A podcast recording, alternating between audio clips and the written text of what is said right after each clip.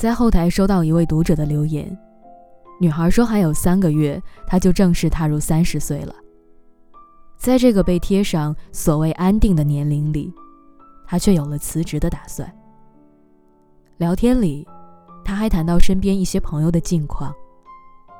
那个刚毕业的时候，靠着一篇篇文章稿费过着拮据日子的朋友，一直都坚持自己的梦想。现在接近三十岁，终于出了书，靠梦想养活了自己。那个特别喜欢旅行的朋友，一开始只是穷游，边打工边旅行，过得特别辛苦。可正是因为一直坚持做着喜欢的事情，后来趁着社交平台的兴起，做起了旅行博主，不仅养活了梦想，还养活了家人。看着身边朋友的三十岁是朝着自己喜欢的方向越挫越勇，走出一条属于自己的道路，而自己偏偏却距离想要的生活越来越远。越是对比，越是感到后悔，后悔当年为什么不坚持梦想？因为自己一直都有开一个烘焙店的梦想，所以在即将步入三十岁的今天，他很想辞职，从零开始。可是想法一说出来，就面临家人的强烈反对，说他都将近三十岁了，知不知道重新开始的代价？读者问我怎么办？他明白家人是为他好，但这并不是他想要的人生。看完女孩的留言，我没有给她一个确切的回复，而是给她发了一个曾经刷爆朋友圈的短片。那个给了无数位将近三十岁的女生依然敢于从零开始的视频。视频里讲的是一位三十岁的泰国女孩，在三十岁这一年里，她辞掉工作，选择去尼泊尔做摄影师。在做这个决定之后，同样也面临家人的反对，担心她会孤独终老，担心她一直奔波操劳，担心她这个年纪从头开始。所面临的种种不确定，可是最后，女孩依然决定选择自己的路。毕竟，不要害怕跌倒，不要畏惧任何事情，这些道理不也是爸妈从小就教会我们的吗？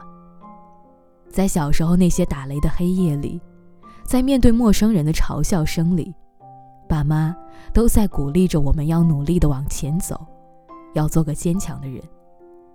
可是如今长大以后，我们怎么又开始畏惧起年龄了？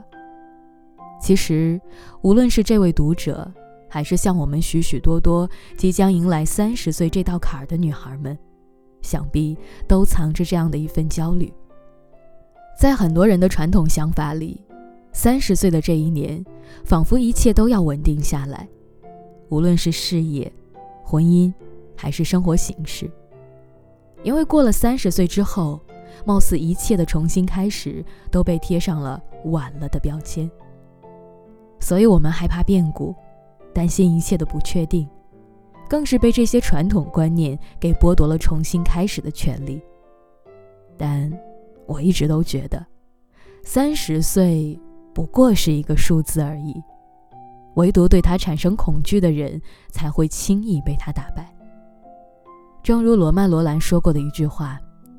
他说：“很多人在二十岁、三十岁的时候就死了，一过这个年龄，他们只不过变成了自己的影子，此后的余生不过是在模仿自己中度过，日复一日，重复他们有生之年的所作所为、所思所想、所爱所恨。”记得曾经看李安采访的时候，就特别喜欢他说过的这段话。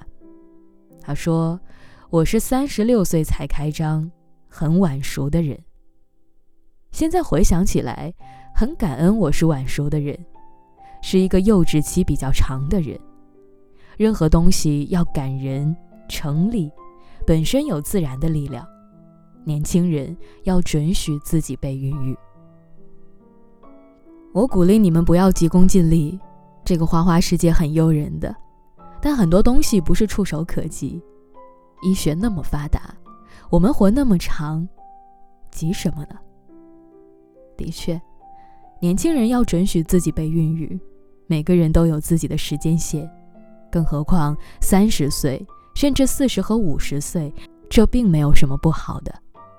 恰恰相反，年龄所给予我们的，不只是逝去的青春，更是成熟的见证。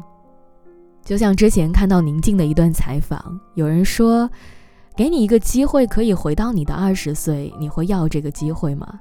宁静回答说：“他说我不要，我好不容易才长这么老，有这么一颗不会被轻易摧残的心，我不舍得我变得年轻，除非我带着我现在的记忆回到年轻。”是啊，很多人都在夸大年龄所带来的负面变化。